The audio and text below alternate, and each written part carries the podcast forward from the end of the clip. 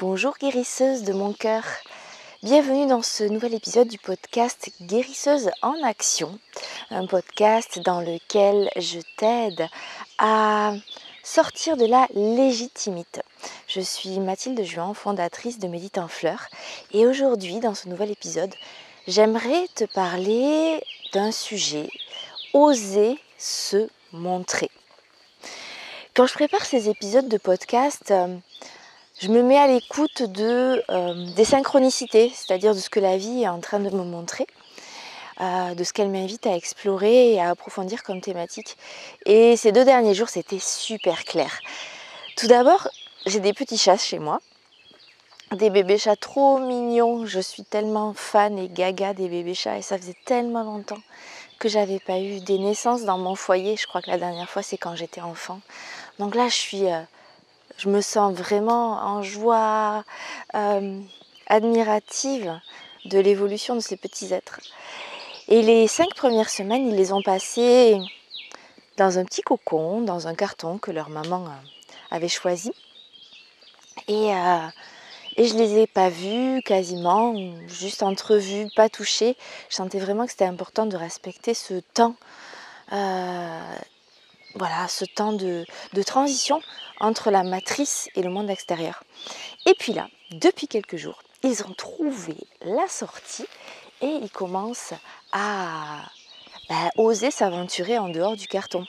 Et c'est euh, évidemment un processus tout à fait normal que tous les êtres vivants expérimentent, que ce soit physiquement dans l'enfance ou euh, psychiquement à toutes les étapes de notre vie. Oser sortir d'un endroit confortable pour aller explorer le monde, étendre notre périmètre d'aventure. Sauf que là, la maman, elle a complètement pété les plombs, elle n'a pas du tout supporté et euh, on l'a sentie euh, très très insécurisée. Et son grand truc, c'était de, de, prendre les chatons par la peau du cou, tu sais, comme font les mamans chats, et les remettre dans le carton. Donc les petits chats, ils protestaient euh, vigoureusement. Et ça s'est pas arrêté là. Elle s'est pas contentée de les remettre dans le carton quand elle a vu que c'était inefficace, vu qu'ils ressortaient aussitôt. Eh ben, elle est allée les percher tout en haut d'une étagère dans un endroit pour le coup hyper dangereux où ils risquaient vraiment de, où ils pouvaient pas sortir par eux-mêmes et ils risquaient de tomber de très haut et se faire mal. Euh, mais ils avaient tellement peur qu'ils étaient paralysés. Euh, et, là, la mère, elle était, elle était contente, elle s'apaisait. Ben, évidemment, nous, on euh, on n'était pas d'accord avec ça, donc on ramenait les petits chats en bas. Enfin bon, t'imagines le, balai incessant que, que, ça, a pu, euh, ça a pu produire. Ça, c'était un premier élément où, je, où j'ai vraiment vu cette maman chat super inquiète et vraiment dans un désir de protection de sa progéniture qui, euh, qui finalement les mettait encore plus en danger qu'ils ne le seraient euh, réellement parce que là où on les a mis, évidemment, ils peuvent sortir de leur carton et expérimenter parce qu'il n'y a aucun danger. Mais la maman chat, elle a mis son curseur de, de danger, euh, elle l'a réglé d'une façon tellement sensible que pour elle c'était déjà trop. Et elle est allée les mettre dans un endroit où c'était pire. Et bah, ça m'a fait sentir, reconnecter que euh, bah, c'est quelque chose qu'on vit à l'âge adulte. En tout cas que moi j'ai vécu. Alors euh, ma mère m'a pas pris par la peau du cou pour me ramener euh, dans mon carton. C'était pas de façon aussi littérale, mais le ressenti et pas pas uniquement lié à ma maman, hein, mais de tout mon environnement, c'était j'ai senti ce poids, j'ai senti ce poids là de mais pourquoi tu vas t'aventurer en dehors du cocon que tu t'es déjà construit, c'est-à-dire un travail salarié, sécurisé, bien payé, un métier, on sait ce que c'est, ingénieur, parce que j'étais ingénieur avant d'être guérisseuse. Il y avait une légère erreur d'aiguillage. Donc sortir de ce métier-là, reconnu, sécurisé, pour aller faire on ne sait pas quoi, avec des plantes, avec tes mains. Euh, voilà, j'ai vraiment senti cette injonction collective à rester là où j'étais. J'avais trouvé, dans un premier temps de vie, entre guillemets, ma place dans le clan, une place qui fait pas peur, une place qui est bien dans les cases. Et euh, quand j'ai commencé à, vouloir sortir de cet endroit-là, mais ça a soulevé beaucoup de ouais, beaucoup de peur, beaucoup de peur autour de moi. Et hum, c'est quelque chose que j'observe très largement parmi les, guérisseuses, les thérapeutes que j'accompagne. Pas plus tard que la semaine dernière, on avait une session de, groupe euh, qui a fait écho à cette situation des, petits chats, à cette situation de reste où t'es, euh, reste à ta place. Euh, c'est une, des femmes que j'accompagne qui avait senti l'élan, la force de raconter, de partager un moment, euh, on va dire ça, traverser des ombres. Voilà. partager le récit d'une épreuve de vie qui fait qu'elle a choisi euh, d'emprunter cette voie de guérisseuse parce qu'elle a d'abord trouvé son propre chemin de guérison et que maintenant elle est prête à le partager. Et euh, voilà, elle avait fait un, très beau récit de ça, délicat, subtil. Et là, il y a eu une espèce de, quand elle a, partagé son intention de, publier ce récit, de le rendre public, qu'il euh, qu'il fasse partie intégrante de son site, de sa page Facebook, de, l'endroit où elle allait se mettre au monde en tant que thérapeute, eh bien, il y a eu une levée d'indignation de l'entourage. Je crois qu'en l'occurrence, là, c'était la meilleure amie qui lui dit Mais tu ne peux pas faire ça. Tu peux pas faire ça. Un thérapeute, il peut pas euh, se montrer, c'est trop troublant. Et des exemples comme ça, j'en ai plein, des injonctions à se taire, à ne pas se montrer, à rester à sa place, à ne pas faire de vagues. Voilà.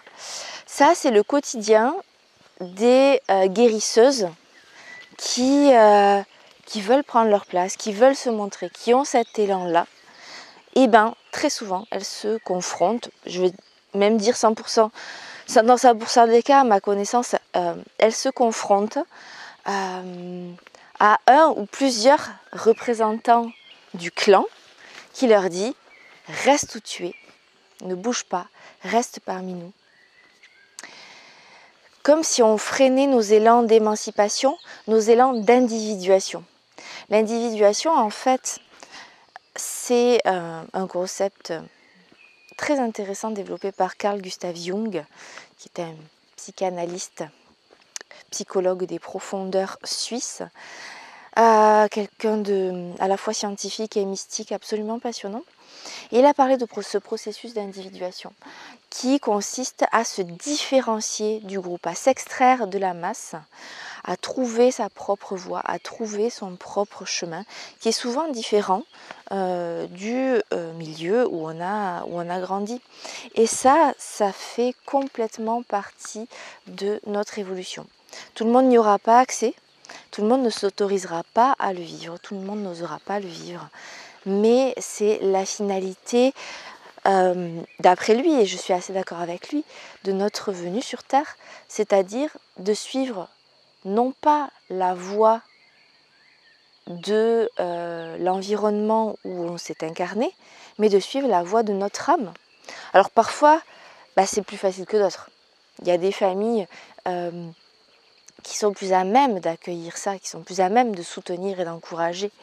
Donc on n'est pas tous égaux devant ça. Il y en a qui vont vraiment avoir beaucoup de, barrières à lever, euh, qui vont devoir trouver vraiment beaucoup de ressources en eux pour oser se montrer, pour oser se différencier. Et il y en a d'autres pour qui ce sera un peu plus doux. Mais en général, pour chacun d'entre nous, il y a, y a les deux forces à présence. Il y a la force qui va dire reste dans le clan, ne fais pas de vagues, ne sors pas la tête du loup, ne sors pas du carton, pour reparler de mes petits chats. Et il y a des forces qui vont dire vas-y, tu as le droit d'être toi. Euh, tu as le droit de te montrer, tu as le droit d'être qui tu es. Et euh, moi, en tant que formatrice, évidemment, euh, ben, je m'emploie à, nourrir cet aspect-là, ce, versant-là de la force, celle qui dit aux femmes que j'accompagne, tu as le droit d'être toi. C'est toi qui sais ce qui est bon pour toi, c'est toi qui sais ce que tu es venu faire ici, dans cette incarnation.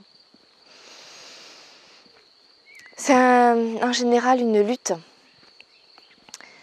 plus ou moins intense, mais une lutte intérieure entre ces forces d'inertie qui nous invitent à rester où on est et ces forces d'évolution qui nous invitent à bouger, qui nous invitent à bouger, qui nous invitent à, ouvrir notre propre chemin. Peut-être quand tu entends que je suis dans la nature, peut-être que tu entends les bruits autour de moi, d'insectes, d'oiseaux, et euh, peut-être que tu entends le bruit de mes pas, et justement là, je viens de, descendre un chemin qui était hyper encombré d'herbes sauvages, parce qu'on le laisse euh, sauvage, et là, en cette saison, ben, je pouvais quasiment pas avancer. Et euh, ça me fait penser à ça, quoi. Avancer dans les chemins non ouverts, qui sont pas déjà balisés, mais y aller quand même, parce qu'on sent que c'est par là, parce qu'on sent que c'est notre voie. Voilà ce que je voulais te dire aujourd'hui, guérisseuse de mon cœur.